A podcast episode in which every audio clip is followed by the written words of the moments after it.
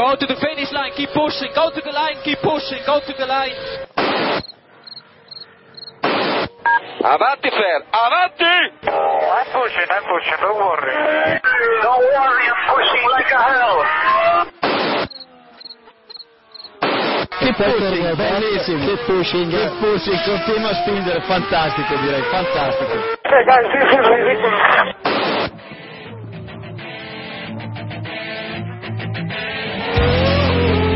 Comienza Keep Pushing, tu podcast de Fórmula 1.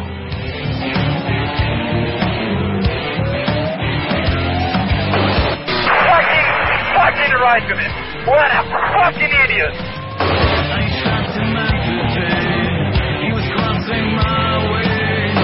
So give me a full power then. Just let me alone, I know what to do.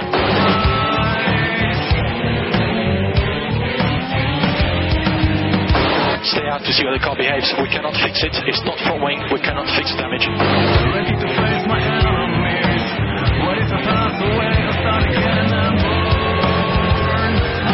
think you have to leave a space. All the time you have to leave a space.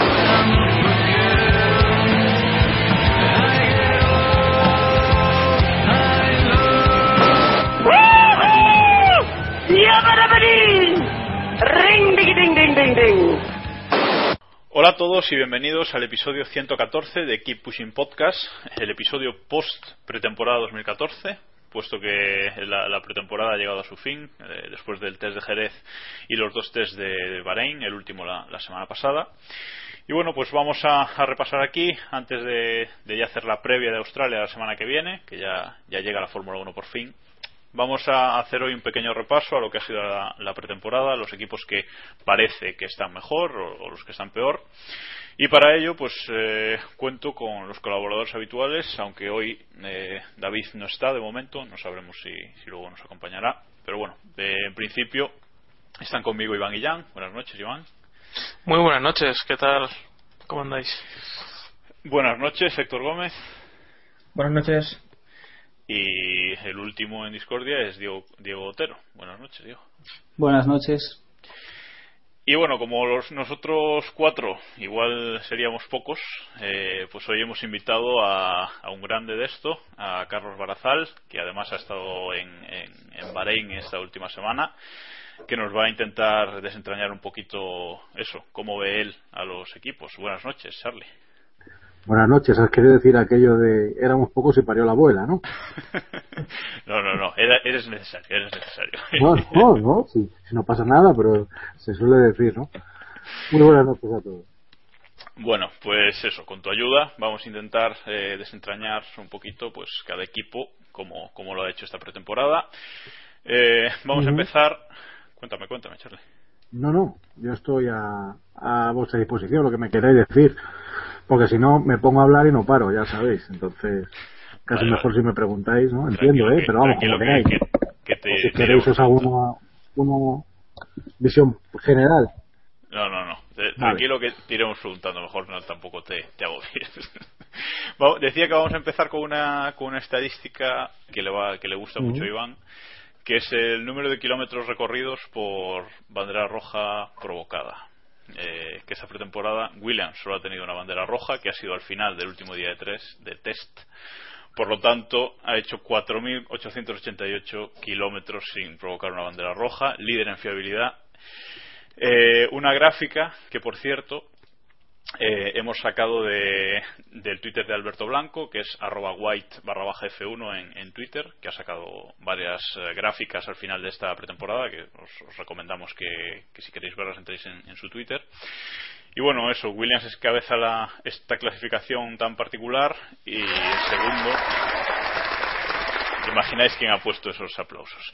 Y el segundo eh, es McLaren ya con solo ya 1.384 kilómetros, con lo cual ya está muy lejos. Y, por la cola, pues tenemos a Lotus, que solo ha sido capaz de hacer 183 kilómetros eh, entre bandera roja y, bandera roja. Bueno, eh, vamos ya a, a entrar en harina tras esta estadística y vamos a empezar por Red Bull. Eh, ya sabéis, muchos problemas. En la última semana en Bahrein también han tenido eh, muchísimos problemas, no los han logrado arreglar. Y bueno, Carlos, ¿qué nos puedes decir de Red Bull? ¿Cómo las has visto tú directamente en, en, pista? Sí, les has visto, claro. les has visto, claro. Porque... No, no, eh, el, el problema es que lo que he visto me dio mucho miedo. Eh, ¿Asusta cuando va bien? Es un tiro. O sea, eh, me estaba comentando David Plaza hace un momento que, que ha comentado Baton la pasada. Eh, bueno, de estas cosas subí a la torre de, del circuito, que era una ilusión que tenía yo. De estas cosas, cada, ya sabes, cada uno, cada loco con su tema. Y subí arriba y justo en ese momento estaban, estaban en pista el, el McLaren y salió el Red Bull. Salió como a, yo qué sé, a, vamos a decir a 100 metros. Le cogió y en la curva, me parece que es la 11, la de la izquierda de subida, que, que, es un curvón tremendo que te tira para afuera, no, no parece tanto, pero te tira para afuera, eh, se salió del rebufo Ricardo y le pasó por fuera a Baton. Y bueno, yo dije, pero ¿esto qué es? Está como un avión igual. Y resulta que hoy eh, me ha dicho David eso, que, que, lo ha comentado Baton y ha dicho que, bueno, que se quedó impresionado por cómo le pasó el Red Bull por fuera. Eh, pero claro, todo esto no vale de nada si el coche se rompe y el coche ha tenido problemas de, de todo tipo. Mm, lo que puede brujulear por ahí es que el problema principal, más allá de los, de los recalentamientos, bueno, había que ver las chapuzas que habréis visto en fotos, supongo, con los, con los tubos estos corrugados, que se llama, ¿no? Los que se usan en, la construcción para, para meter los cables y demás, bueno. Sí. Unas, unas ñapas que entiendo que son normales, ¿no? Y de, eso es una chapuza. Bueno, es una chapuza, bueno, pero es que estamos en pruebas y habrá que probar si es ahí donde tiene que ir el agujero o tres centímetros antes o después, ¿no? Entiendo, ¿no? Y si esa es la mejor manera, pues, pues está claro.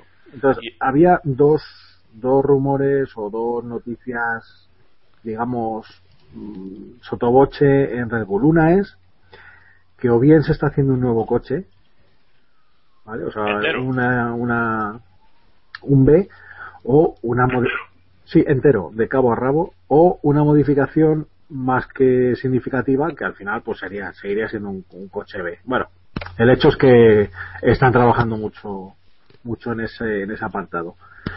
Y, y la otra que, que a lo mejor tienen que desechar incluso la, la caja de cambios diseñada por la propia Red Bull, que es, debe ser bueno, es, es minúscula, pero claro, se está dando unos problemas terribles. Entonces, claro, se les junta eh, todo el tema del sobrecalentamiento más este problema de la caja de cambios que, por ejemplo, no lleva Caterham. Y Caterham ha hecho muchos kilómetros. De hecho, ha sido el equipo Renault con más kilómetros en la pista. Entonces, a lo mejor una solución que podría tener Red Bull es que están preparando un coche B, probablemente, ya digo que ya venía de, de bastantes sitios, eh, la, la, el rumor o sí bueno el rumor porque no, como noticia no ha sido.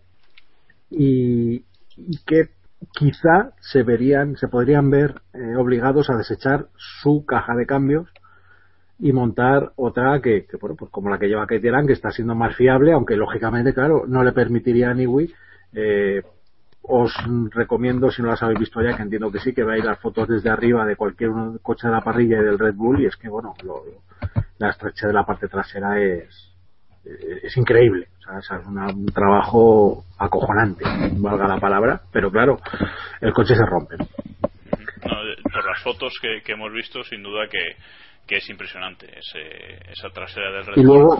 Y, bueno, según, según por lo que ha dicho por lo que ha dicho Marco hoy, Germán Marco, que hoy ha hablado bastante, o entre hoy y ayer, eh, que ha dicho que el problema de Renault es que han probado en el banco de pruebas el motor sin la caja de cambios, cosa que no han hecho ni Ferrari ni, Mercedes, y de ahí vienen los problemas. Eh, ah. No sé cuánto tiene eso de cierto, no sé, si sabes eh, algo al respecto.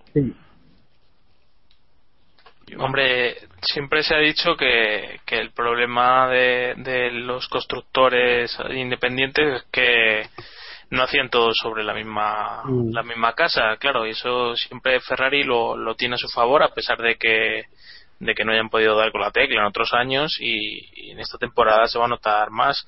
Renault fue sorprendente que, que, en su época se fuera capaz de sacarlo todo adelante con dos fábricas completamente independientes, aunque fuera el mismo constructor y veremos a ver. Yo creo que este año los que lo han, lo han preparado juntos lo van a tener un, beneficio. Bueno, Héctor, Diego, ¿queréis comentar algo más de, Red Bull? Recordamos que ha hecho 319 vueltas, eh, que son menos de un tercio en comparación con, el equipo Mercedes, por ejemplo. O sea que, es que la, verdad es que sorprende eh, lo que también lo que comentaba Iván, porque se, habló, se hablaba en un principio de que Renault iba, iba a tener una unión muy estrecha con, con Red Bull y prácticamente iban a preparar en monoplaza conjuntos casi. Y, sorprende que, lleguen así. Eh, yo creo que al final llegarán a Australia como el primer equipo, equipo Renault, eh, aunque detrás de los equipos Mercedes y, Ferrari. Pero es que el problema es que a día de hoy esto decir esto es casi ser optimista con lo que hemos visto. Eh, veremos. A ver, hay un. El problema para mí es que eh, Niwi que se dedica a diseñar coches y los motores que le deja a los motoristas. Porque gran parte del problema es porque eh, Renault ha hecho un motor muy, muy compacto, probablemente sea más compacto que el resto, pero esa, esa compactación que tiene le lleva a, unas temperaturas a no refrigerar. Si a eso le unimos que, que la refrigeración es un, es un problema endémico de los coches de Niwi y que ya hemos visto, por ejemplo, el año pasado lo que más le falló al Red Bull fue el KERS. Con lo cual, pues eh, que cada uno saque, saque sus conclusiones, ¿no? Yo eh, le va a salvar que Lotus eh, es todavía un desastre aún mayor y que Keitera no les puede hacer cosquillas, pero de verdad dudo mucho que los Red Bull lleguen a meta. Lo dudo, lo dudo. Pero crees, eh, Carlos, que imagínate, Red Bull no acabando las cuatro o cinco primeras carreras del año, bueno, cuatro, después la quinta ya, sería llegar a Europa. Sí. Pero, pero ¿los verías en la lucha, aún así? No, no, no, no, no. Si es que, a ver, es que Renault tiene un problema, que es que no sé por qué nos está diciendo que qué pasa aquí. Eh, Renault tiene un problema muy grave en la carga de baterías. Es que cuando tú ves los tiempos y dices, anda, ¿qué tiempo ha hecho? Es que las tandas de Red Bull era salir, ojo, digo marcando tiempos decentes, ¿eh? salir a boxes, o sea, salir vuelta al lanzamiento, marcar vuelta y a boxes. Un ratito y otra vez, un ratito y otra vez. Y sí, hacían unas vueltas tremendas. ¿Por qué? Porque cargaban las baterías en el box. Entonces así, claro, tenían una vuelta con el chorro perfecto. El chorro del turbo y el, el chorro eléctrico. Cuando empezaban a rodar, a hacer tandas de las vueltas que fuere, los tiempos eran mediocres, absolutamente mediocres, no había un tiempo bueno. Ni, ni, al, ni al principio de la tanda con las gomas bien, ni al final de la tanda con los, con los, eh, con el depósito más vacío. Entonces, el problema es que pueden hacer la pole, seguro, no me cabe la menor duda, porque ya, ya os digo, el coche es un avión, pero es que en cuanto den dos vueltas van a estar a 4 o 5 segundos de la cabeza. Así, así. No, no, sin duda, sí, pues, sí por lo que por lo que dices, por lo que dices y por lo y por lo que hemos leído, eh, el coche es muy bueno, salvo cuando tiene que rodar. Eso es el, problema. Bueno, eh, vamos, vamos a pasar a Ferrari, si os parece. Eh, Ferrari que en esta pretemporada eh, está ahí como un poquito tapado detrás de los equipos Mercedes, quizás. Eh, ha sido el. Bueno, si tenemos en cuenta las vueltas rápidas, que no sé si, si tiene mucho sentido, pero bueno, ha sido el, tercer equipo con mejor vuelta rápida después de, de Williams y, y, Mercedes. Han provocado bastantes banderas rojas, unas seis. Eh, pero bueno, su Fernando Alonso, por ejemplo, ha sido el segundo piloto que más kilómetros eh, ha hecho en pretemporada, 2.698. Recuerdo todos estos datos sacados de gráficas de arroba white barra baja F1 en, Twitter. Con lo cual, bueno, parece que no va mal, eh, que son el segundo motor, pero bueno, no sé qué sensaciones te ha dado en, en Bahrein directamente el Ferrari, Carlos pues eso, que si, que si estuvieran ellos, pues sería perfecto, pero es que resulta que hay una marca que tiene como un simbolito una estrella que, lo ha abordado. Pero el eh, coche en pista, ¿cómo, cómo, cómo se ve? no, no, te dice nada. Bien. Sí, no, no. A ver, el Ferrari, lo que, el problema que le he visto, que creo que tiene una solución, entiendo que fácil, es al principio de la frenada. Cuando empieza a frenar, se descoloca un poquito. Un pelín.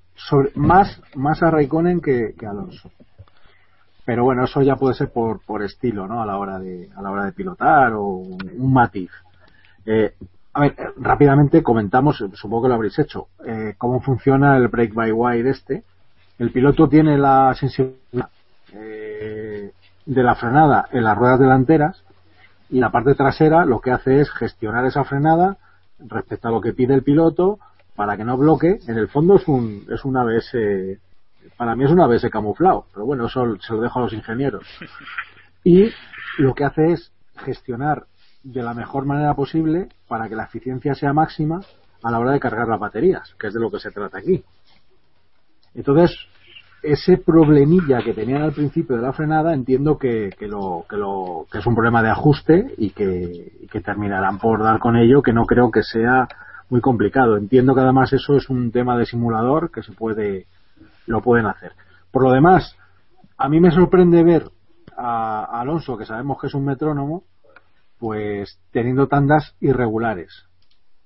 ¿Eh? O sea, sabemos que Alonso es capaz de rodar 15 vueltas seguidas en un rango de 3-4 décimas. Y no es así. Entonces, claro, pues, pues no sé. El coche, la sensación en la pista, insisto, es buena.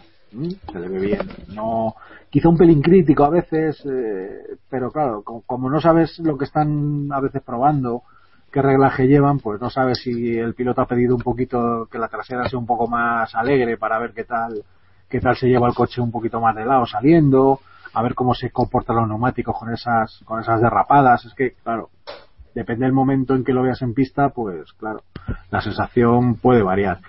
Y a Raikkonen sí le vi un poquito más más errático, ¿no? Eh, eh, aparte de ese, a ver, ¿cómo os diría? Eh, Fernando se anticipaba al problema en la frenada ¿m? y Raikkonen simplemente esperaba que pasara, o no, porque no siempre pasaba, lógicamente, y entonces como tal eh, actuaba. La sensación era que Fernando hacía mejor las curvas, pero luego, bueno, comparando tiempos un día con otro, que tampoco es una cosa que se debe de hacer, porque, por ejemplo, eh, sí, bueno, la pista puede cambiar bastante. Claro, y el viento ha soplado que no os hacéis una idea, sobre todo el sábado había un vendaval impresionante. ¿no? Entonces, claro, es difícil sacar, sacar esas conclusiones, pero está claro que hay, hay, había una diferencia. O sea, Alonso ya se curaba en salud de ese posible problema y Raikkonen simplemente dejaba que ocurriera y luego le ponía solución. Eh, de hecho, bueno, el accidente de Raikkonen, por lo que me comentaron el día anterior, fue simplemente que al subirse en un piano le pegó el trayazo y no lo pudo controlar. Sí, pero, sí, se ve en el, se ve en el vídeo que se le va, se le va Claro, por la patada del turbo, ¿no? Pues quizá, pues no sé, igual ya era también el final de la sesión y, pues, eh, yo qué sé. No quiero decir con esto que sea así, pero a lo mejor por cansancio has pisado un poquito más de lo que debías y, y, y te ha pillado. ¿no? De todos modos, esa sensación de del coche inestable en frenada por, por el tema que hemos comentado y en aceleración es común en todos los coches, ¿no, Charlie? Más o menos. No, no. ¿No? Eh, el Force India iba sobre raíles. Ajá. O sea, el, para mí el mejor coche a pie de pista de lo que es el Force India. Y hay una tanda de Checo Pérez que si me dices que es Alonso, me lo creo. Sí, sí, o sea, la, la podemos ver. O sea, algo, algo de mover pero demoledor, ¿eh? De verdad. Y, y yo viendo eso me escapé a, a la curva, eh, es las 7. Entonces estoy a, no tengo el plano del circuito, pero no tengo los números, que es la, la, la, el gancho este de izquierda que viene con la izquierda en bajada antes, donde empiezas a frenar. Sí, entra en apoyo. Eh, donde, eh, al frenar en apoyo eh, es un buen sitio. Exacto. Bueno, pues no se movió ni una sola vez. Y, y quiero recordar un pequeño trayacito a la salida un par de veces. O sea, pero vamos, nada, nada especial, ¿no? Increíble, increíble. Y luego le, le he visto con Hulkenberg el domingo y de verdad, la misma sensación, ¿eh? Muy, muy, muy bien. Para mí, el coche que mejor sensación me ha dejado ha sido el Force India de largo. Uh -huh. O sea que puede ser combinación ganadora. Los pilotos no son malos, motor Mercedes y si nos dices que el coche sí. va bien, recordemos que recordemos que Force India el año pasado también empezó muy bien la temporada eh, evidentemente a un nivel menor que, que, que, los cocos pero pero muy bien. Este año parece que puede ser lo mismo entonces no eh, hombre no sé no sé cómo lo verá Carlos pero yo creo que Force India tiene una combinación bastante lo que decíais tiene una combinación bastante buena. Tiene el que a todas luces es el mejor motor de la de, de los tres que tenemos este año parece que el coche se comporta bien, tiene una alineación de pilotos que, que ya le gustaría a muchos equipos de la parrilla Y, hombre, han sido, han rodado bastante, en general no han tenido grandes problemas de fiabilidad. Yo creo que, que quizás puedan ser el equipo que dé un poco la sorpresa, al menos al inicio de temporada. Contadme una cosa, perdonad, eh, que tienen dos pilotos que se van a apretar el uno al otro. Sin duda. Eso es importantísimo. Porque para, para Pérez puede ser la última oportunidad, quizás. Uh, Hulkenberg seguramente tenga más margen, pero. Sí. Pero para Checo. Sí, puede ser. Pues desde luego, vamos, no, no, me, no me decantaría yo por ninguno de los dos ahora mismo, también te lo digo. Pues vamos de un equipo con motor Mercedes a, a otro con motor Mercedes, el, de la marca, el, propio equipo de la marca, que es el equipo eh, que más ha rodado en esta pretemporada, ha hecho 974 vueltas, eh, muchas, desde luego, sobre todo si las comparamos con, con, Lotus, por ejemplo. Y bueno, parece que es el equipo a batir, tiene dos pilotos eh, candidatos a, a, campeones del mundo los dos, el equipo para el coche parece fiable, eh, parece que va rápido, Así que no sé. Eh, Carlos, ¿tú apuestas por alguno de los dos como campeón del mundo? Yo apuesto por Rosberg sin duda alguna. Sí, sí, sí, Rosberg sin duda. ¿Pero por qué? ¿Has visto demasiado bien al coche o qué? A ver, lo que he visto eh, han sido problemas, pero claro, eh, ¿por qué ha tenido problemas Mercedes en los últimos días? Como ellos mismos dijeron, y, era un poco voz populi entre, entre su gente. De hecho, mm, dos de los días he comido en Mercedes. Eh, ellos han llegado a su plan. De momento han llegado a la, a la pretemporada, han llegado más que preparados. Eh, creo que de los tres fabricantes de motores es el, es el que tiene más potencial. Eh, Renault con el tema híbrido prácticamente no lo toca. Eh, Ferrari, pues ya sabemos lo que piensan. Y Mercedes es, es, la marca más grande de, entre todas. Renault siempre anda buscando alianzas y Mercedes como que, bueno, pues es Mercedes, ¿no? Y creo que en ese aspecto han preparado el coche, en el motor en este caso, de manera tremenda y han llegado eh, absolutamente en forma. Han cumplido el, los planes que tenían.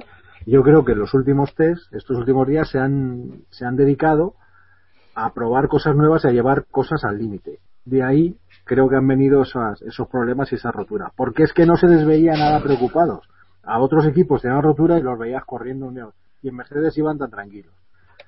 Entonces eso me inclina a mí a pensar que, ha sido por eso, porque estaban absolutamente sobrados.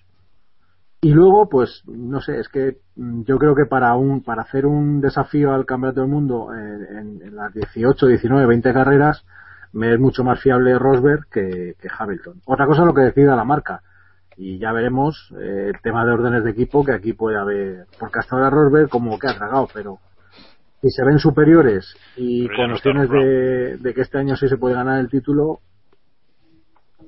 bueno pues a lo mejor eso es un problema a lo mejor Rob Brown te mira así y dices jo parece que tengo este tío ¿Eh? ojo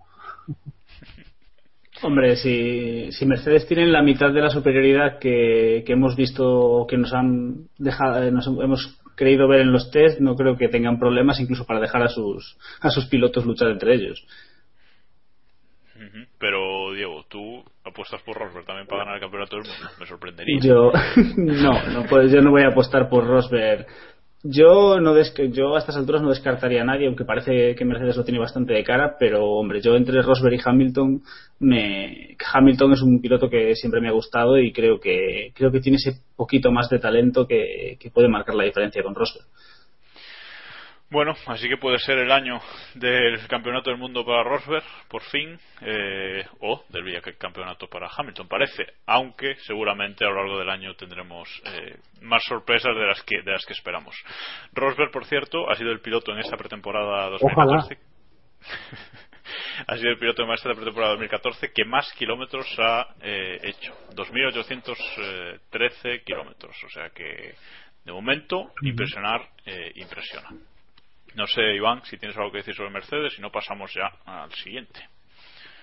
Muy bien, lo que venimos hablando, que en, en Bahrein iban a dar ya un paso adelante en buscar rendimiento, como ha comentado Carlos, y poco más. Yo creo que parece que, le, que Williams se ha acercado un poco, que a lo mejor el rendimiento del resto de rivales está más cerca del suyo, pero a mí me da la sensación de que van, iban con cierto margen y veremos a ver en Australia si realmente pueden programarlo en la pista, ¿no?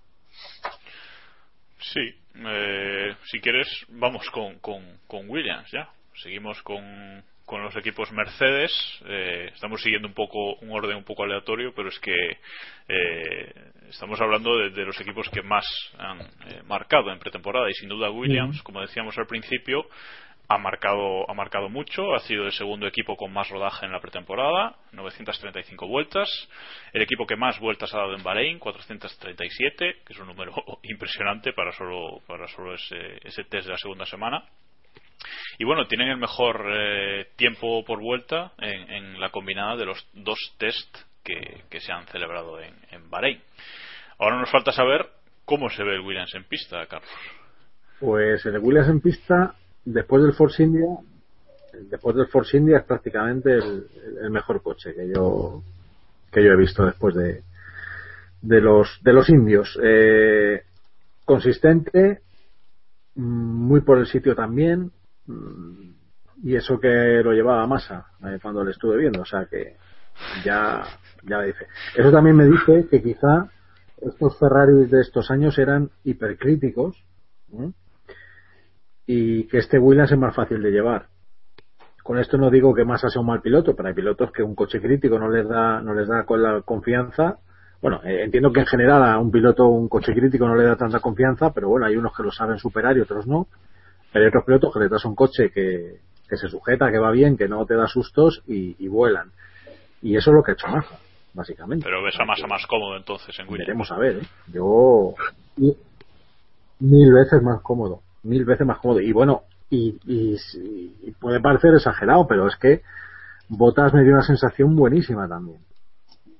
Eh, le vi muy poquito, pero dije, o sea, está claro que este coche va muy bien. Y luego los tiempos y las tandas, que insisto, porque los tiempos puedes entrar, mm, deja los vapores de la gasolina, las baterías a saco, das una vuelta, un vueltón y joder, qué buenos somos, qué tiempo hemos hecho. No, no, no. Las tandas han sido también muy consistentes y en algunas comparativas con Mercedes incluso le han metido mal a Mercedes. Así que, ojo. Y sin embargo, el Williams quizás sea un, coche que de primeras eh, ha impresionado menos que los dos años anteriores. ¿no? Los dos años anteriores se hablaba de que, uy, mira qué trasera ese Williams, mira qué recordadito, qué bien tal. Y después, por ejemplo, el año pasado eh, fue un fracaso. Y en cambio, este año, que así de primeras no llamó demasiado la atención, está destacando en, pretemporada. Veremos qué hace durante la temporada, está claro, pero.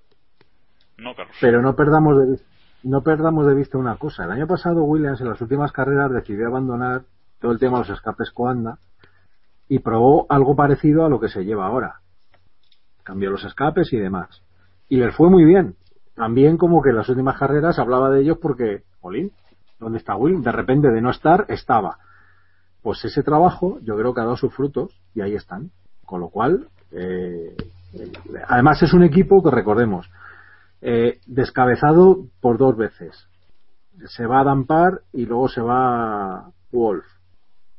Eh, esto con toda la crisis de, que Frank lo deja, que lo coge Claire y Claire se encuentra con, este problema. O sea, aquí chapó para Claire Williams porque ha sabido, eh, a pesar del año pasado, tocar fondo y decir, mm, yo no dejo que este equipo que es mío, porque lo ha mamado desde el primer día, desde el vientre, desde estaba el vientre de su madre lo ha mamado, ha dicho, a esto lo saco yo adelante y lo está sacando con dos narices y, insisto, ojito a Williams este año. No, hay que decir lo que lo que hemos comentado durante estos meses. Eh, Claire ha sabido también mm, hacer caso a los consejos de Cleston y compañía y dejarse llevar por algo que a lo mejor en un principio no parecía tan bueno y me incluyo el primero como era el tema de Mercedes y el tema de brasileño que en otras ocasiones el equipo no ha sabido explotar como cuando estuvo Bruno Senna y demás que no han sabido explotar lo que este año sí parece que, va en buen camino con Massa dime. Pero es que a ver entre Bruno Senna y Massa todavía vamos a ver o sea Bruno Senna lo siento mucho o sea tiene el apellido o sea Bruno. Llamarle Senna me parece un poco es Bruno no o sea no ha sido nadie le han, nos le han querido vender como la releche y lo siento. Eh, dudo que para Fórmula 1 se le pueda considerar hasta buen piloto. O sea, ni en el tercer furgón. No, yo me refiero un poco más al, los al- excepcionales, al los buenos. No, no, no. Sí, ah, pero al lado- ya, pero es que lo, estoy, lo estamos viendo. No es lo mismo tener a Bruno que tener a Massa, con todas las reticencias que uno puede tener con Massa, que son muchas, por otra parte. ¿Vale? Entonces, es que no tiene nada que ver. ¿Qué ha hecho caso? Hombre, lo de Mercedes al fin y al cabo no deja de ser una apuesta, pero eh, yo os digo, si tú lo miras, eh, intentar abstraer a todo y, y ser objetivos y por potencial y por, y por trabajo con coches híbridos, y eso que Mercedes tampoco es que sea la panacea en cuanto a híbridos, a ese nivel de marca, por ejemplo, BMW o, lo, lo trabaja mucho más. Eh, joder, es que Mercedes tiene un potencial que no lo tiene Ferrari para hacer un motor de este tipo. Ojo, eh, si hubiera sido un V6 Turbo estaríamos hablando de otras cosas. Pero una unidad de potencia híbrida, Renault no tiene prácticamente un híbrido en el mercado. Tiene un coche eléctrico, pero no tiene un híbrido. Eh, Sí, eso sí, sí. claro. Claro, De, to- entonces, de todas maneras, ahora, ahora que mencionas a Renault, yo creo que el nombre que, que va a ser clave este año, que está siendo clave, es, es Simons.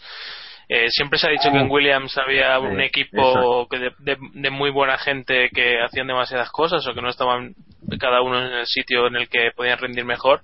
Y yo creo que una visión de un tío que ha estado en, en Renault, un equipo que ganó el mundial Claro. con bastante menos recursos que, que la competencia, yo creo que le va a venir muy bien. Y, y ya ha habido bastantes cambios y, y parece que va a haber más en el futuro. Y bueno, veremos a ver. De momento pinta muy bien la cosa. Pinta bien, pinta. Eh, pero ojo, una cosa, no olvidéis que hace dos años Williams hizo una temporada que, que tenía que haber sido infinitamente mejor Sí, si no sí. hubiera sido por Maldonado. Sí, sin duda, sin duda. Ver, eh, eh, y es un equipo que, que es que lo descabezan. No, esta temporada eh, Williams tiene la oportunidad de resarcirse, como, como estabais Claro. comentando los dos. O sea que Por eso. Podemos podemos ver el renacer de Williams por fin, a ver si los dos pilotos, que a priori no son top, pero eh, bueno, están ahí a un buen nivel, pueden llevar al equipo un poco para arriba. Y bueno, si, si os parece, vamos a acabar con, con los equipos Mercedes. eh, Para, para ir ya cerrando un poco, así que vamos a acabar con Mercedes con McLaren. Un equipo que a principio de la pretemporada pues parecía que destacaba, que destacaba un poco, eh, pero se ha ido diluyendo, sobre todo en estos últimos test de Bahrein. No sé si estás de acuerdo, Carlos.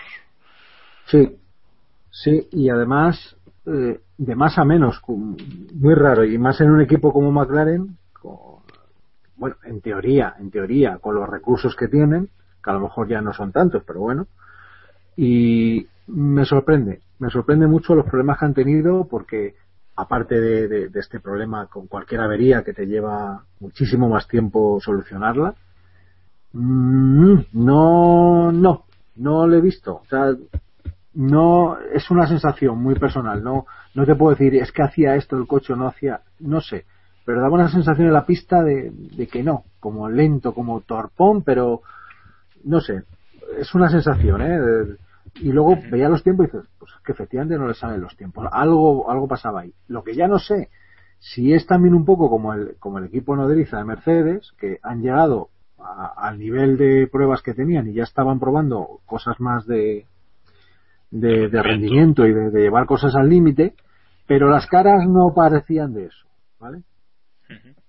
Yo, yo te quería preguntar también por, eh, por Kevin Magnussen, debutante este año, tercer piloto que más kilómetros ha hecho en esta pretemporada, 2.471. ¿Cómo, ¿Cómo le ves dentro del equipo? ¿Le ves tranquilo, más que en la pista, eh, en el equipo? ¿Le ves tranquilo allí o, o no lo has visto? Vamos, no sé si, si has podido verle. Pero, no, no, pero tra- tranquilo no, vamos, como si estuviera comiendo con la familia o en la barra del bar charlando con los amigos. Así. Vale, Creo pues, que más gráfico no puedo ser. Eso, eso es bueno. Héctor, ¿algo que decir? No, bueno, que Charlie dice que estará tranquilo Magnussen, lo que se le dé tranquilo, pero yo creo que por dentro, eh, los nervios deben ir, deben ir por dentro, ¿no? Y cuando llega a Australia, dudo de que esté preparado para, para asumir ese reto. Eh, Pues, sobre todo, sobre todo, sí, Charlie. pues Héctor, de verdad, eh, le tenías que haber visto una sesión de, de autógrafos, le hacía cantoñas a los niños, Se reía, firmaba donde le pedían, absolutamente relajado, tranquilo. en, en, en ruedas de prensa eh, dos preguntas, si le hacían alguna más eh, tal, incluso no ponía ninguna pega. Me entiendo que en ese caso es un recién llegado, pero el, en el, el lenguaje corporal de, de estar por allí el día que no corría, o sea, que no probaba, y estaba tan tranquilo, os digo, eh, hablando con, una, con un pie encima de la silla, medio tirado, luego allí... De todos modos, el, el paddock de Bahrein no tiene nada que ver con el de Barcelona No, no, no. A, ese nivel. Claro. Es, es Pero, un- pero veremos es cuando llegue veremos cuando llegue la parrilla y, Ya. Y pilotos como Grosjean también se le veían muy tranquilos fuera y llegaba la parrilla y la y la salida simplemente era ya Hombre, tam- yo estoy yo estoy con Charlie, ¿eh? yo creo que debutar este año también es ayuda, ¿eh? o sea, no es no es debutar un año con todo establecido, sino que bueno, pues Sí, pero, más pero oportunidades. también tiene una pequeña añadida y es que eh, que, que a, a McLaren no le tembló el pulso con Pérez. Así que si no llegan resultados, tal vez con él eh, pase lo mismo. Y, y también, como comentabais, en Jerez eh, parecía que, que McLaren sí que iba a ser el segundo equipo, eh, al menos por detrás de Mercedes, parecía que estaba muy bien. Ya llegó a Bahrein y han llegado los problemas. Y, y ahora mismo, bueno, parece que está por detrás de Mercedes, Williams, eh, Force India, Ferrari y, y veremos en qué, en qué posición. Pero para la primera carrera no pinta la cosa bien en McLaren. Sí, claro. Pero es lo que digo, Héctor, que a lo mejor el problema está en que ellos también han llegado como Mercedes a, a su plan de, de pruebas, lo han completado y se han puesto a buscar eh, límites, cosas, soluciones que luego habrán funcionado, ¿no? Eh, Es que, por eso digo que es que esto también, al no haber sido una, una pretemporada típica como estos años pasados, es muy difícil sacar conclusiones. hay, hay que hay que empaparse mucho y ver muchas tandas y, y, y sobre todo ver los coches en la pista en diferentes momentos, porque si no, claro, insisto, si solamente mira los tiempos al final del día, pues, pues ya está. Pues, ah, pues mira, Red Bull ha hecho un día un tiempazo. Sí, claro, claro, claro que lo ha hecho. Pero No, los tiempos, los tiempos está claro que no podemos. En esta pretemporada pueden darnos una idea en tandas, pero en tiempo puro no, no podemos fiarnos porque, porque no, porque es imposible saber nada. O sea, bueno. McLaren a mí, eh, ahora mismo es una absoluta incógnita. Ni para bien ni para mal, ¿no? Está No, ahí que no le da. exactamente, exactamente. Puede, puede que siga en esta línea que ha aparecido estos últimos días o que de repente eh, aparezca arriba. Bueno, pues lo veremos, lo veremos en Australia. Eh, vamos ahora con, con Lotus, vamos a pasar a un motor Renault, los equipos eh, que más problemas han tenido. Renault eh, ha hecho 8.749 kilómetros de test por motor, eh, también información de arroba white barra baja F1. Y bueno, eh, el equipo no está bien, es el que menos ha rodado en pretemporada, también ha estado en un test menos, eso también hay que decirlo, 421 vueltas. Eh, tienen los dos peores tiempos de la combinada de los test de Bahrein y de sus únicos test en pretemporada. Y bueno, luego hay por ahí un GIF de Grosjean que luego comentaré con Héctor, pero bueno, voy- quiero empezar con, con Diego, que está hablando poco hoy. Eh, ¿Cómo ves a Lotus, Diego?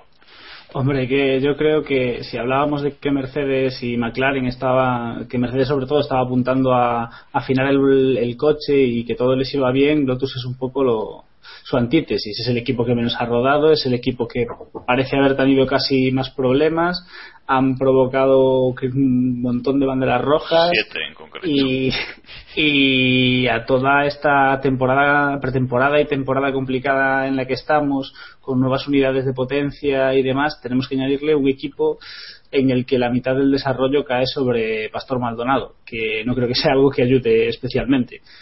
No sé cómo lo ha visto Charlie, pero la- desde luego como lo que nos han vendido como que ir- no ir al primer test de Jerez era algo bueno porque estaban trabajando en fábrica, no, ya no lo compran en ninguno de nosotros.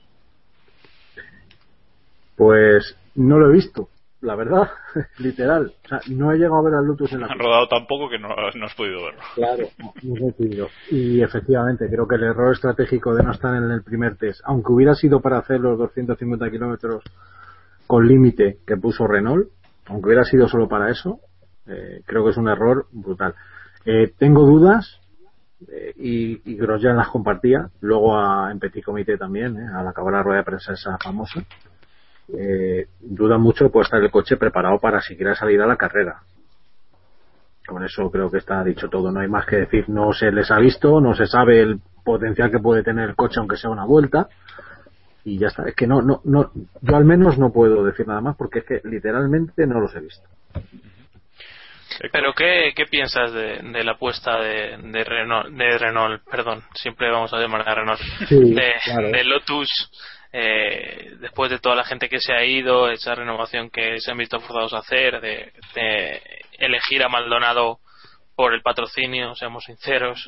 Eh, Yo creo que aquí lo que pasa que mm, me lo pueden rebatir por una razón. Hablo de Buller. Yo creo que la marcha de Buller cuando se ha ido, eh, yo creo que es una vendetta personal de Buller, porque a mí me chivaron que Buller iba a salir del equipo cuando lo compró Gene Capital y todo esto, que iba a salir, que, que se lo cargaban, que no le querían.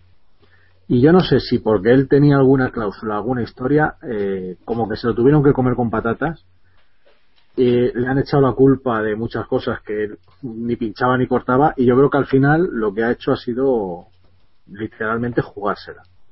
Cosa que me parece muy bien, ¿eh? aquí cada uno con, sus- Hombre, con él, sus también en, la parte, en la parte Eh, pública que conocemos eh, había dejado bastante claro que él quería Hulkenberg y no Maldonado, entre otras cosas. es que no le hacían ni caso. Vamos a ver, es que lo que pasa que ahí a lo mejor en, en ese aspecto lo puedes entender porque mire, sí, usted puede querer la luna, pero es que la luna vale muy cara. Vale, o sea, ahí, ahí es, ahí es un poco, él tiene que entender la situación también. Pero ha habido otras cosas en las que no ha habido, sobre todo, eh, pues un poco él, él ha sido un poco dentro de Renault, eh, ha dicho, vamos a ver, ¿por qué tenemos que hacer caso a un equipo cuando somos cuatro? Entonces, claro, eh, yo creo que él estaba un poco enconado con esa situación y, y, a- y al final ha dicho, mira, ahí, ahí os quedáis. Yo no sé si ya porque se olía este desastre o qué, pero, pero desde luego, bueno, pues eh, insisto, es que no le he visto al coche. Y de hecho había rumores que incluso que dicen que, la, que, el, que el morro que tiene es el más efectivo de todos, que es- podríamos haber llegado a ver algún otro equipo adoptando. Eso este- dicen ellos, al menos. Eh, claro, pues, pues no lo sé. El caso es que como prácticamente no han rodado, yo no los he visto, de verdad que no, no, no puedo decir más. Vale, no, no, no te es preocupes. que, es que- no, no, pero más allá de esto que estamos comentando de Buller o el fichaje de Maldonado por pasta, pues efectivamente, pues, pues a, a ver quién, quién pone ese coche a punto y además con la premura que necesitan, que es que es tal que solo pueden poner a punto en un simulador.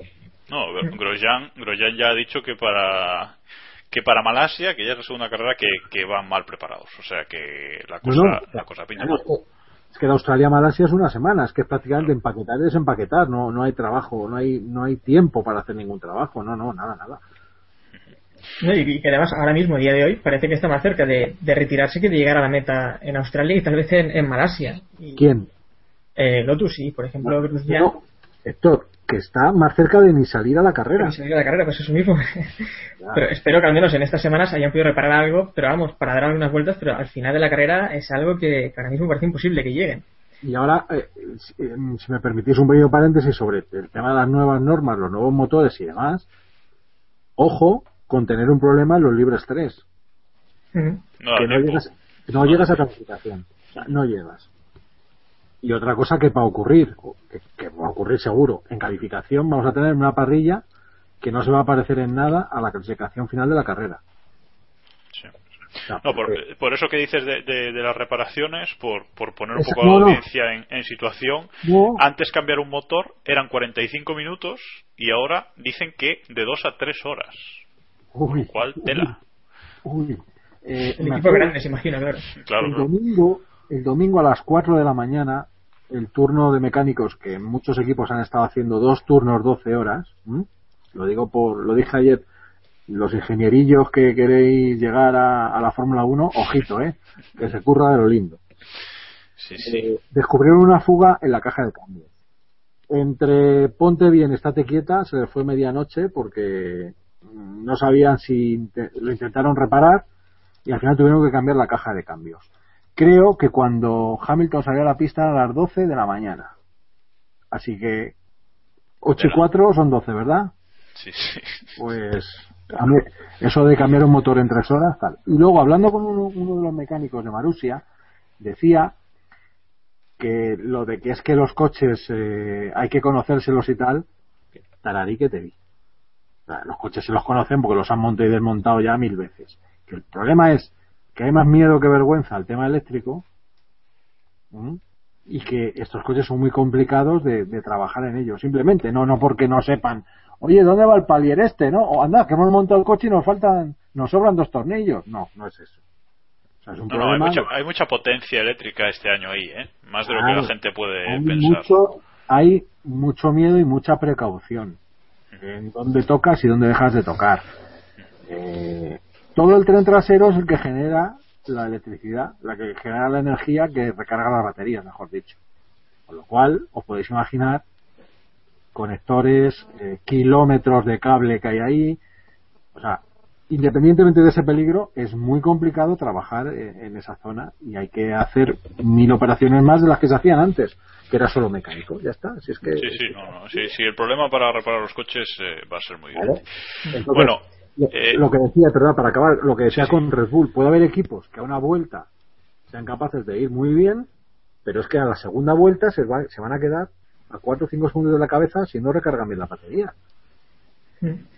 Y, y, de hecho hemos visto un, un gran cabreo ya de Grosjean también, circula por una imagen con un, con un cabreo considerable y, y es que Grosjean no lo ha ocultado también un poco prácticamente. Eh, ya ha dicho que, que en el Lotus eh, que incluso debe variar hasta en cinco, hasta en cinco ocasiones el, el mapeo del motor porque si no es imposible dar una vuelta en condiciones Claro, y, y que además toda la vez dice que en el, en el Lotus no funciona nunca perfectamente. exacto. Claro, Claro, es que, que, pues, os nada, digo, es es que horrible. en Renault no han podido probar el motor con la caja de cambios. sí, es lo que, es lo que se está comentando, que no lo han Lo han probado con la caja de lo han cambios. probado- claro, lo han probado ya directamente en Jerez. Y en Jerez se encuentran con que solamente pueden hacer 250 kilómetros porque se rompen los cigüeñales que los tiene, los hace una empresa externa. Entonces, cuando han podido probar más o menos ya con decencia ha sido en el primer test de Bahrein. Y, y- claro, pues ahora se rompe la caja de cambio porque es que el torque, bueno, el par motor, es que ahora no sé qué, es- y así, y así, y claro, imposible. Yo de verdad os digo que si salen a la carrera, igual hacen acto de presencia en la parrilla, pero poco más, ¿eh? Bueno, pues lo veremos en Australia, que sin duda nos vamos a, a divertir bastante, eh, creo yo. Bueno, nos quedan cuatro equipos Sí, sí, y vamos, nos quedan cuatro equipos y ya vamos un poco cortos de tiempo, así que si os parece vamos a, a- a juntar los dos y dos. Eh, vamos a empezar por los dos Renault que nos quedan, que es Toro Rosso y Caterham. Eh, Caterham, por ejemplo, es el equipo Renault que ha hecho más kilómetros, eh, 621 vueltas, casi la mitad de estas solo en la última en la última semana de test. Y bueno, no sé, eh, Charlie, si tienes algo que decir de estos dos, de Toro Rosso y Caterham, que por cierto, parece que Red Bull Pues le ha a mí- pedido ayuda a Toro Rosso ahora. No sé, eh, pero bueno, dale, dale, Carlos.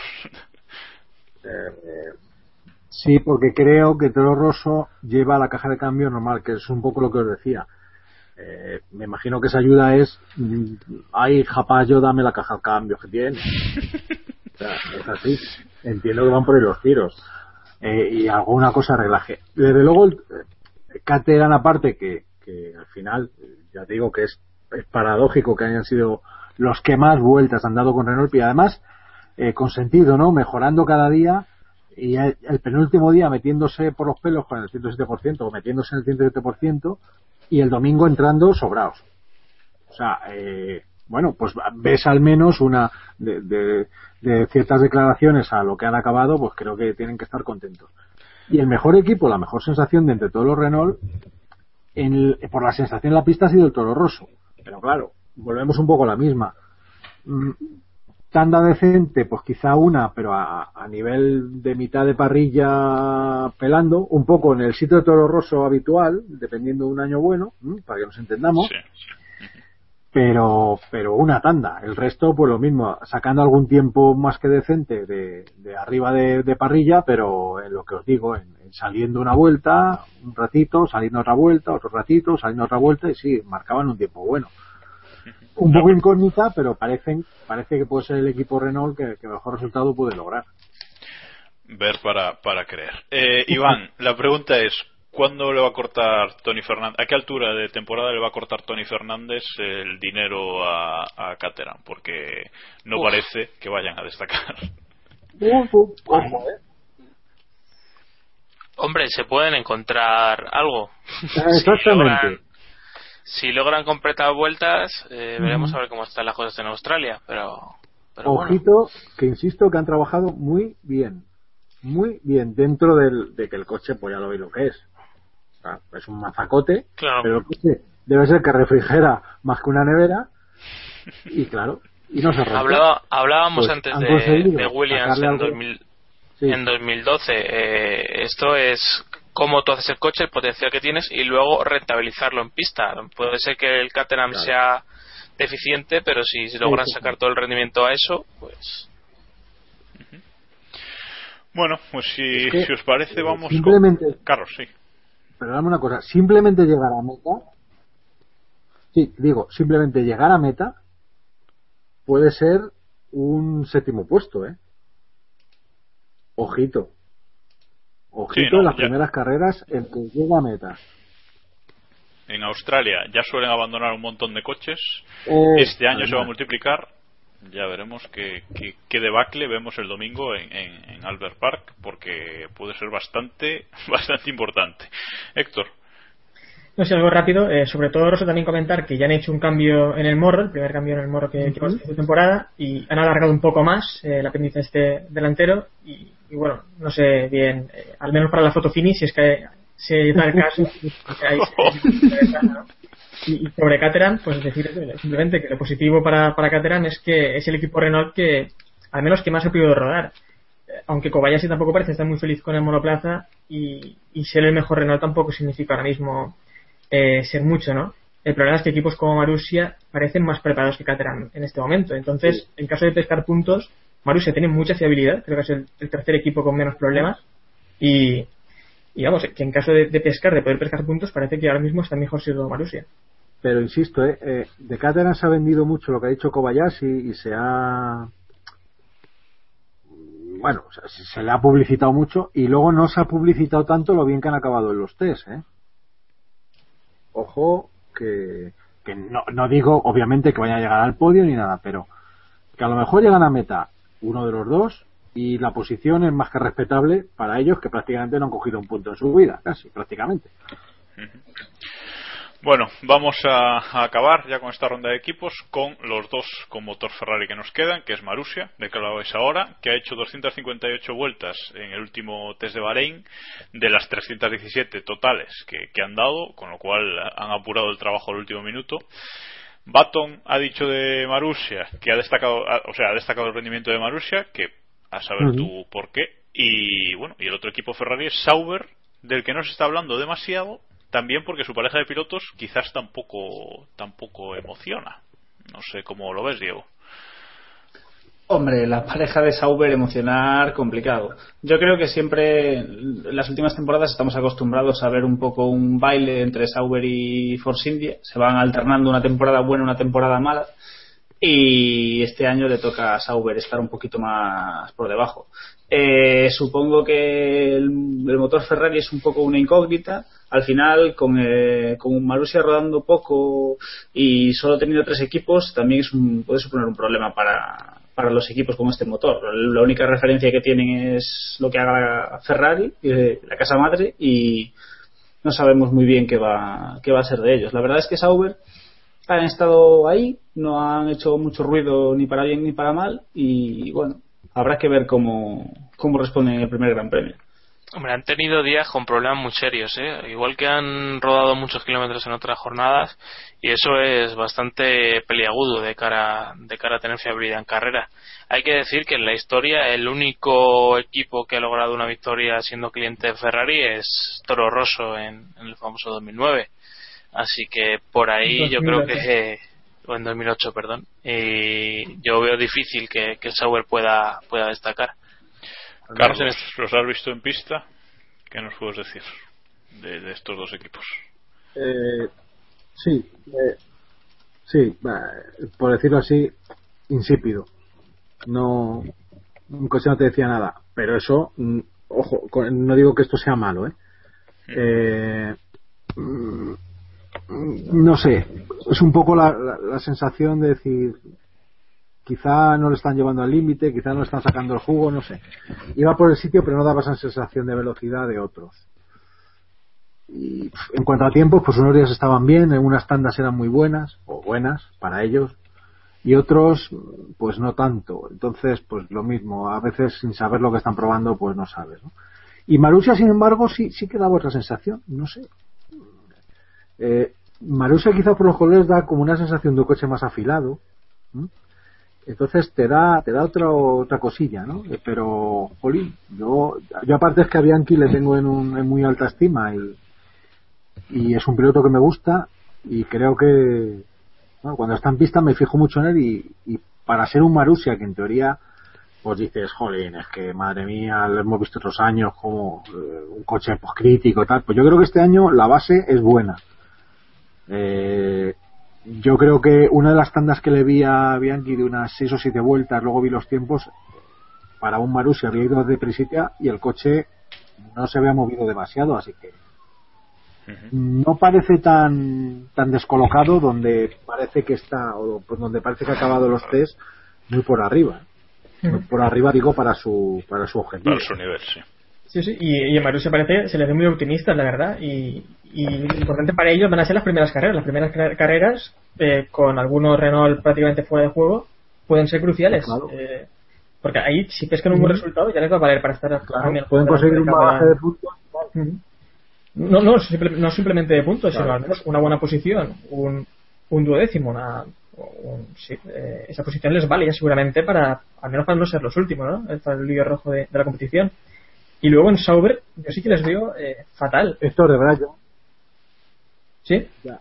Yo no quiero parecer, no quiero parecer apocalíptico, pero es que la sensación que me da es que mmm, van a acabar muy poquitos coches en Australia, o sea, eh, yo ya digo, yo ya estoy buscando estadísticas de carreras con menos clasificados, con menos coches en meta, bla, bla, bla, bla, bla, bla. ¿eh?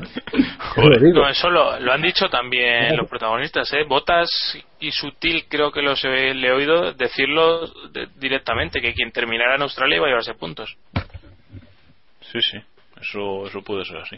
Claro. En Caterham ya no, han dicho que vamos, no, ¿eh? eso, eso no me cabe la menor duda, ¿eh? En Caterham ya han dicho también que, que bueno, que creen que bueno. terminar la carrera no significa entrar en los puntos, pero bueno, que ya te da una oportunidad al menos, ¿no? Que los demás pues lo van a tener bastante crudo. Pues y... yo creo. ¿Mm? Caterham le está pasando lo que os digo, que, que, se han quedado bajo el shock de las declaraciones de Kobayashi y a pesar de que han mejorado no se lo creen. No me cabe otra.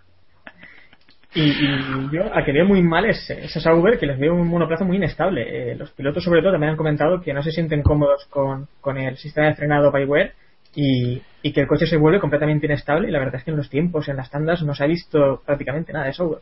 Nada, nada, absolutamente nada. Efectivamente. Oye, estaba mirando, estaba mirando aquí un, un poco la, las estadísticas de, no de coches terminados en Australia, pero estaba remontándome un poco y el año pasado no, pero en 2012 en Australia acabaron 12 coches la carrera. Y en teoría era un año de continuidad. Con lo cual, si este año, además de ser Australia, que siempre suele haber muchos abandonos, tenemos estas nuevas reglas, yo yo estoy casi con los que han dicho que terminar es puntual. ¿eh? Safety car cada 10 vueltas, ya verás. Sí, sí, sí, no, no, no te extrañe. Bueno, eh, pues antes de, de despedirte, Carlos, vamos a, nada, un par de preguntas y, uh -huh. y nada más. Para, para acabar eh, con lo que has visto en esta pretemporada, me gustaría que te quedaras con tres equipos para este año. Uh, Williams, Iván Sorríe y Mercedes. Williams, Force India y Mercedes. Tres equipos eh, Mercedes, contando, parece, parece claro. Contando que Force India eh, con la detención de uno de, de sus patrocinadores, ¿no? de, vamos, del, del individuo que le, uno de los que les patrocinaba, seguramente se venga para abajo y esa plaza la ocupe Ferrari. O sea, yo creo que Ferrari va a estar ahí a la que salte, pero no, no va a poder eh, luchar de tú a tú contra, contra estos. Vale, y la otra pregunta es que ha habido muchas dudas durante la pretemporada y poco a poco se ha ido despejando un poco, es si van a ser los coches más rápidos o más lentos que, que, en 2013. Se decía que van a ser mucho más lentos y ahora está viendo que mucho más al menos no lo van a ser. ¿Tú, qué piensas? A ver, mm, mirad los tiempos de Bahrein y prácticamente han estado más o menos eh, similar, contando con que entre otras cosas han perdido mucha aerodinámica. ¿Mm? Eso no hay que perderlo de vista. Y luego, viéndolos el récord en carrera y viendo algunas tandas, pues de verdad, con el margen de mejora que tienen estos coches, yo creo que, que van a ser, incluso probablemente van a terminar siendo más rápidos. ¿El récord de velocidad en Monza, cómo lo ves? Pues, pues ahí, ahí, ¿eh? ahí, ahí va a estar, ¿eh? Ahí va a estar. Ya veremos, porque cuando lleguen a Monza ya, ya estarán más que apañados. Los, los motores y los coches estén más ajustados, ojito, ¿eh? Igual es difícil, pero no. Fíjate, eh, al principio de Jerez empezaba, no, no sé qué, y dije yo, ya me extrañará, digo, en Bahrein, la- la- los primeros test, ay, no sé qué, y dije yo, ya me extrañará mucho que al final de estos test no estén a tres segundos o menos del récord. Basta, estaban. Pues con lo de lo de Monza, mm, venga, a 15 kilómetros del récord. Vamos, ¿cu- ¿cuánto es el récord? ¿Tienes por ahí el dato, Iván? Creo, creo que son 364 o así, ¿no? sí, tre- entre, entre 360 y 370 de Montoya. Eh, sí.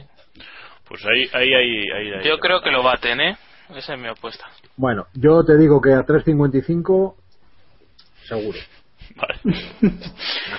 Bueno, pues nada más, eh, Carlos. Muchas gracias por, por haberte prestado a estar aquí No. hoy con nosotros comentando lo que has visto en, en, en Bahrein. Un placer. Y lo único eso, perdonar esa pequeña interrupción que, que no tenía que no tenía Nada, no te preocupes, Bueno. que, que ha estado perfecto la intervención. y pedir perdón a los a los oyentes del GPK en diferido, pero ayer pues bueno ocurrió ocurrió que cuando uno está volando toda la noche y no ha dormido en 36 horas, pues a veces pues crees que le has dado un botón, le has dado, el botón ha dicho que tarari y no miré otra vez, simplemente y, y de momento salvo que alguien lo grabara, que, que de momento no aparece nadie, pues no hay no hay tu día. Eso, eso es lo que iba a decir, que si que si después de desinformarse con nosotros quieren eh, escuchar información sobre Fórmula 1 pueden escuchar el GPCast, aunque el de ayer El de lamentablemente ayer no, no, me temo que va a estar complicado. Estaba, igual, luego a veces aparece alguien que lo ha grabado, pero bueno, parece difícil, ya veremos. Si no, pueden escucharlos todas las semanas, los lunes a las 10, ¿no recuerdo? Efectivamente, a las 10, en cadena motor. En cadena motor. Bueno, pues nada más y, y muchas gracias, Carlos. Eh, te, volveremos placer. a llamar, seguro. Un placer cuando queráis ya sabéis que es un placer estar con vosotros y hablar de Fórmula 1 y hablar de carreritas de coches de colores. Vale, pues muchas gracias. Hasta luego. Un abrazo. Un abrazo a todos. Hasta luego. Hasta luego. Chao. Y ahora vamos a comentarnos, a comentaros una pequeña cosita que llevábamos eh, tiempo esperando poder poder lanzar y que todos los oyentes nos pedíais, o al menos la gran mayoría, y es la liga Keep Pushing Podcast eh, 2014, una liga que, que ya hicimos el año pasado con bastante éxito, tengo que, que decir, casi 200 participantes, o incluso más de 200 Éxito para algunos, fracaso para el resto. Sí, fracaso para los miembros del Keep Pushing. La Liga, la Liga Castrol, eh, este podio del motor que, que organiza Castrol todas las temporadas, durante las últimas temporadas. Volvemos a hacerlo este año con una liga particular de, de Keep Pushing Podcast. La del año pasado la ganó arroba JJ F1, que tuvimos aquí en, en uno de nuestros últimos programas de, de la temporada. Y bueno, este año eh, pues es más o menos eh, lo mismo. Podéis apuntaros en, el, en nuestro blog, en keeppushing.wordpress.com.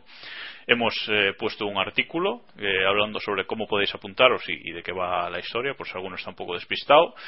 El post se titula Liga Keep Pushing Podcast 2014. Y si no lo encontráis en la barra lateral, en la derecha, pone juega y una imagen con un monoplaza patrocinado por Castrol. Así que ahí podéis eh, entrar Si no lo veis, ir a una óptica. ¿Qué, qué, qué? Repite. Que si no lo ven, que va, acudan a la óptica más cercana. Correcto. Así que nada, ya sabéis, es tan sencillo como registraros en, en la web, que es gppredictor.com, eh, y después pinchar en el enlace que os ponemos en el blog para inscribiros en nuestra liga. Cuantos más seamos mejor, y bueno, premio de momento no podemos ofreceros nada más que estar aquí en nuestro programa a final de, de temporada pero además si os apuntáis Premiazo, igual ¿eh? suponiendo, Premiazo. suponiendo que nosotros lleguemos a final de temporada. Ya estamos suponiendo. correcto pero bueno eh, también podéis si participáis podéis ganar una PlayStation 4 que, que sortea también no, no sortea se la da al ganador de la liga Castrol eh, nada más que os apuntéis que a ver si somos más que el año, conseguimos ser más que el año pasado y conseguís volver a humillar a los miembros de este de este podcast que el año pasado pues nos barristeis bastante Héctor fue el mejor creo al final si no me equivoco pero pero bueno nos barristeis bastante Al final y al principio también, pero bueno. vale, vale. Y ahora vamos ya con la actualidad, que para ir acabando ya el podcast, que tenemos cuatro cositas solo, o tres incluso. Eh, empezamos por Long Beach, eh, sede de la IndyCar en los últimos años, si no me equivoco, eh, que parece que ahora se va, va a girar hacia la Fórmula 1. Eh, Iván, no sé si puedes comentarnos un poco más la noticia, pero la verdad es que no la he visto, no la he visto en, en su plenitud. Yo tampoco, el- aunque el circuito sí que he podido ver más de una carrera en él y vamos, yo estaría encantado de que cogiera la Fórmula 1. parece que es el eh, bueno que el ayuntamiento está hablando para ver si eh, aceptan que se corra una carrera de Fórmula 1 ahí lo que no sé es a partir de qué año no sé si alguno lo sabe sería 2015 Hombre, pues 2016 imagino que en 2016 imagino porque tiene contrato hasta 2015 con, con la IndyCar. Ah, correcto pues aclarada esta primera noticia vamos con otra que es que Mr. Eccleston espera que Australia siga teniendo gran premio después de, de 2015 que es cuando se le acaba el contrato al Albert Park, que esto es un poquito lo de todos los años. Todos los años, eh, dos años antes de que se acabe el contrato, hay que hablar de, de Australia. Sería una pena perder Albert Park, ¿no, Diego?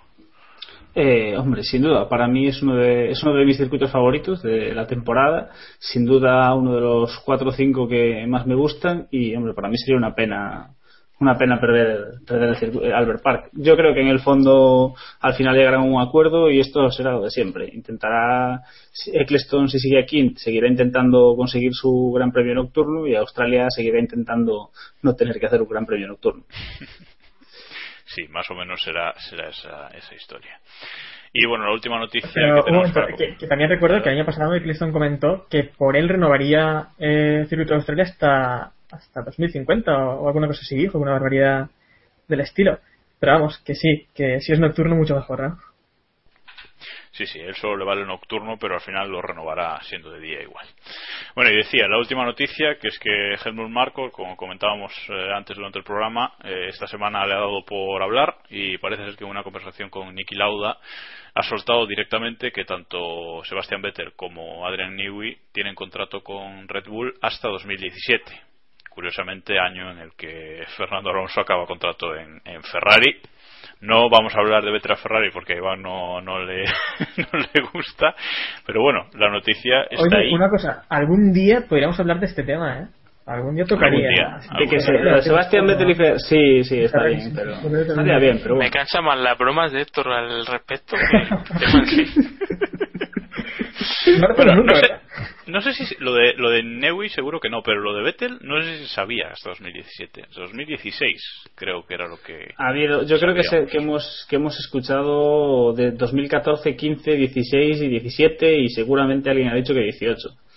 En el fondo yo creo que esto es un poco lo de siempre. Una cosa es lo que diga el contrato y otra son las cláusulas que permitan romper ese contrato. Más en una temporada como esta en la que parece que Red Bull no va a rendir como años como años anteriores. Bueno, ya, ya lo veremos. Recordemos que la última carrera vale doble. Yo no descarto a Red Bull, aunque, aunque Charlie casi lo haya hecho, pero bueno. Y nada más, eh, nada más por, por hoy, nada más por esta semana. La semana que viene ya empieza lo bueno, empieza eh, el Gran Premio de. Vamos a tener ya el primer Gran Premio del año, Gran Premio de Australia. Eh, haremos nuestra previa eh, habitual el martes. Que vamos a traer algunas novedades, ya os comentaremos la, la semana que viene. Poquitos retoques al, al programa para, para mejorarlo un poco. Así que nada más, gracias Iván, Héctor, eh, Diego, por estar aquí una semana más.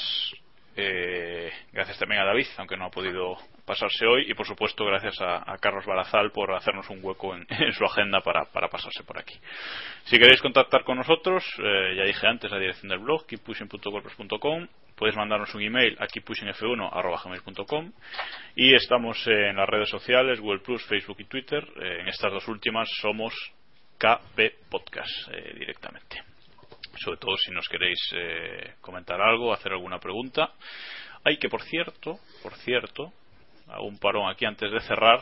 Ya pensabas que nos íbamos, porque creo que tenemos alguna pregunta por Twitter y no me quiero olvidar de, Twitter. Eh, vamos a ver rápidamente. Vamos a comentar.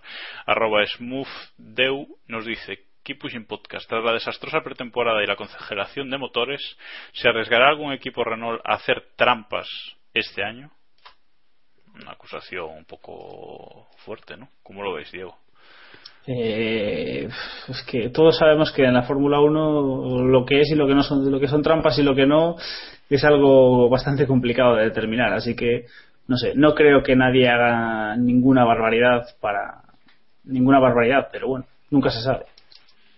Ronda rápida. Tú dices que no. Héctor va a hacer algún equipo Renault trampas o trampillas no sé no sé. Yo creo que, que no tampoco ocurrirá, ocurrirá nada raro. Iván yo algo, algo más que la ronda no, rápida. No, no creo en las en las trampas. No, yo sobre esto quería eh, rescatar el tuit de de Balangar que dice que tiene ganas de escuchar a Diego decir que el Red Bull es perfecto y que todos los problemas son solo de Renault. No sé si te das por aludido, quizá Diego. Eh, Diego. no sé, no sé, hay, no sé si hay, no sé a qué, a qué Diego. O sea, eh, otro Diego puede que sea el otro Diego, al guionista que tenemos. Al que dice, al que, dice que Williams no tiene patrocinadores, quizás. Ese, puede ser ese Diego. Eh, pero vamos, ni mucho menos se me ocurriría decir que el Red Bull es perfecto y que los problemas son de Renault, no sé. Hasta ahora he sido talibán de muchas cosas, pero defender a Red Bull por encima de todo, creo que no es una de ellas. Bueno, y, y ahora, ahora sí, para cerrar, eh, leo un tuit de arroba Guillermo F1 que define muy bien la, la Liga Keep Pushing Podcast 2014 de la que hablábamos antes, que es un, un leitmotiv muy bueno que dice Liga Keep Pushing, en donde no se lucha por la victoria, sino por no hacer el ridículo y así poder reírse de alguien. Básicamente es eso lo que, lo que os proponemos. Y ahora sí, cerramos por esta semana. Os esperamos la semana que viene con la previa de Australia. Gracias por escucharnos y ya sabéis, keep pushing al máximo.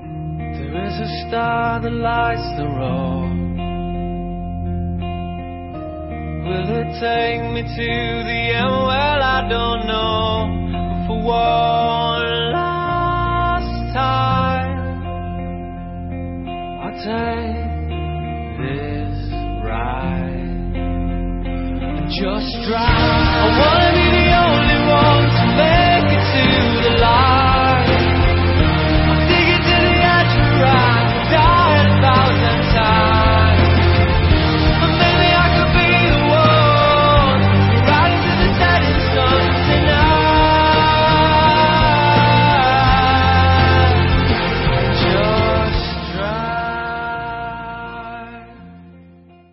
3, 372. Venga, cuelgo los cascos y me voy.